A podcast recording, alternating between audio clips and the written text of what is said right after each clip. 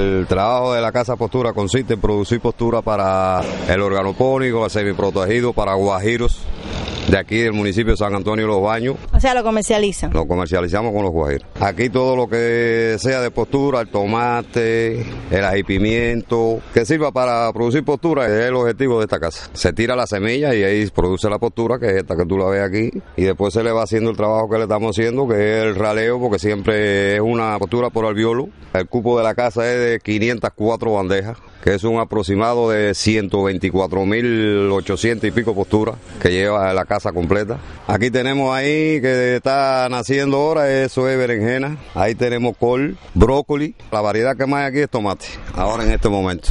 Todo está excelente.